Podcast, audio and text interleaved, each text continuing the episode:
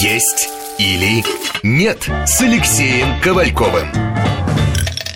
Итак, продолжаем разговор о том, насколько средства массовой информации могут влиять на наше сознание относительно красоты, стройности, правильности питания, правильного подхода к выбору пищевых продуктов и что из этого получается.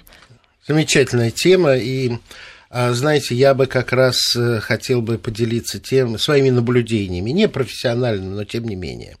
Я 8 лет жил во Франции. Французы в основном люди стройные. Самая отжарые. стройная нация Европы считается. Но при этом питаются так, что, казалось бы, этого быть не может. Основная еда – это ужин. Называется французский парадокс, кстати, Совершенно верно. Вот вы как специалист можете сказать, я чисто да, как да. наблюдение. Но при этом, как я понимаю, их хлеб из твердой пшеницы, которая не оседает так сильно, как другие злаки, э, в виде излишних углеводов, жиров, я не буду дальше распинаться. И нежирное мясо, но при этом много сливочного масла. Сыра. Сыра много, но при этом новая кухня э, так вот больше берет пример из Италии и поменьше готовки на сливочном масле, побольше на, на оливковом. Но вот поразительно, люди питаются совершенно неправильно, но при этом есть этот парадокс. Значит, этому генотипу, значит, этому климату, значит, этому сочетанию еды и вина это показано. Сейчас ученые уже разгадали этот парадокс, и вы вот последнее ваше слово, слова, это как раз и есть ответ на ваш вопрос. Генотип. То есть, если вы сейчас поедете во Францию, вы поймете, что это уже отнюдь не страна Д'Артаньяна, Портоса и Арамиса. Эта страна уже э, напоминает афроамериканскую страну, да. и те э, представители афроамериканских концессий э, внешнего вида, по крайней мере, они несут совершенно другую генетику. И там как раз ожирение разбухает просто на глазах. Согласен. И вот все генетические французы, которые являются носителями той самой культуры и генов тех самых, да, они как раз сохраняют стройность. Но там и культура еды совершенно другая. Для француза еда – это общение.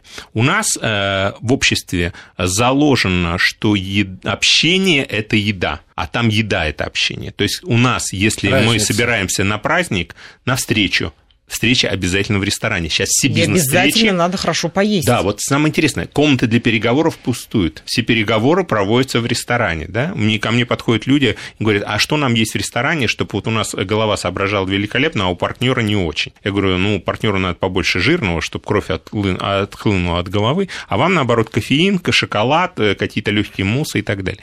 То есть вот уже ставятся такие задачи уже у бизнесменов. То есть они обращаются, а поставьте нам питание для переговоров в ресторане. То есть еда становится становится такой вот роли, ролевой вот здесь, да, в этих переговорах занимает Там играет роль все. Абсолютно четко отстроенные профессиональные фразы, абсолютно все должно быть четко отстроено, в том числе и еда.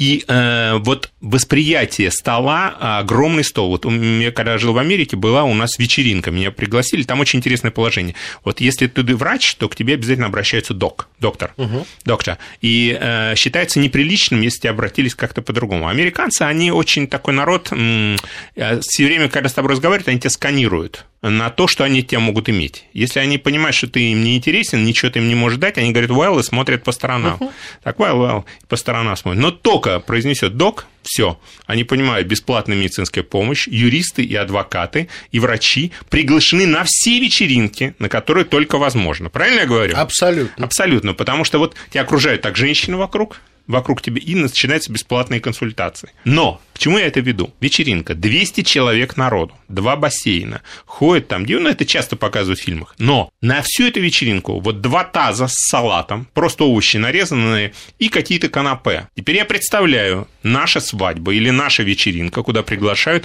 200 человек народу. Я думаю, у всех сразу нарисовался в голове огромный стол от начала до конца, на котором стоит икра черная, икра красная, икра заморская, баклажанная, поросята. Ну, классические оливье, а мне кажется, это будет излечено временем, э, двумя-тремя поколениями, выросшими в сытости. Точно. Потому что обильный стол это генетическая память о голоде. То есть это пошло вот со времен Хрущева, мне кажется, когда, когда вот дорвались. Да. Наконец-то, кроме там картошки полугнилой, появилась возможность... Тогда купить, иностранцы поесть. говорили, ну почему у русских в магазинах ничего нет, а откроешь холодильник, там все. Совершенно верно. Кстати, ну в советские годы, ну не было такого вот обжорства. Сейчас Было. ну, Ну, Было. Вспомните, Ты- любой Новый год, салат оливье, чем это знаменит? праздники То, что были. достаточно вкусная еда, не задорого, в огромных объемах может быть приготовлена. Но Открой достать книгу было о вкусной сложно. здоровой пище, посмотри там какие фотографии этих столов. Вот там были именно фотографии, Ну, а в давайте- магазинах-то ничего не было. давайте, Торт не купишь, просто дома так в холодильнике не было Да, я купишь. всё. 53 года рождения, и я прекрасно помню, когда продукты слезнула корова языком. Это после первых неурожайных годов, 63-62 годов. Потому что до этого в любом магазине, в Москве, в Москве, я москвич, вот в тех лотках таких вот овальных, э, один край выше, другой ниже, где потом была э, томатная паста, а потом и она исчезла, в каждом магазине было три вида икры. Красная, черная, черная паюсная. А помните молоко в треугольных пакетиках, которые не Ну, конечно. доносили, то есть брали по 5 пакетов, доносили я, до наверное, дома 3. Я, наверное, постарше вас буду. Но я, помню, это молоко в время очень хорошо. А бутылка можайская потом пошло Нет, еще. в бутылках было и любое молоко, и любой кефир. Кефир я тоже дядя помню. Вася развозил это на тележке вдоль домов. Это вот магазины посылали своих работников, у него на копеечку дороже стоило. Но самое интересное, я Молоко стоило 15 копеек, и бутылка стоила 15 Молочники. копеек. Это после реформы 61 Мгм. года. Да, но э, вы правы. Когда э, снова еда стала дефицитом, и в Москве в том числе, потому что я уверен, мой московский опыт не распространяется на всю страну, то снова вот это вот а, желание показать, что твоя семья может накормить гостей, обильный стол был престижным моментом для семьи. И это пока еще остается. Меня жена не голодала, но если она принимает гостей, и на столе видна хотя бы кусочек 10 сантиметров квадратных скатерти, То есть она еще так что-то надо салатики поставить. все эти. Если пустое место всегда поставить. хочется заполнить, Совершенно. да. А вот, вот, вот психология, верно? Абсолютно, потому что Поэтому- иначе подумают, что у тебя Поэтому, чего-то да, нет. Поэтому я уверен, это лечится временем. Два-три сытых поколения. У меня дочка вегетарианка. У меня дочка просто очень рационально питается. Она твердо знает, в чем нехорошие элементы могут быть, что она никогда не будет есть, как правильно есть. Но ее взрастили за- западные СМИ. Она читала их в детстве и в юности. Она же с вами жила за границей. Ну, это так. Безусловно, повлияли. то есть это все равно так. средства она массовой выросла, информации. Она вот первые начатки получила в Австралии, где очень здоровое общество, где хватает всего. Где бегают Но активно. самое главное это свободное время и возможность заняться спортом, э, джогингом, чем угодно. Это, это так, оттуда заложено. Но их и в школе этому учили.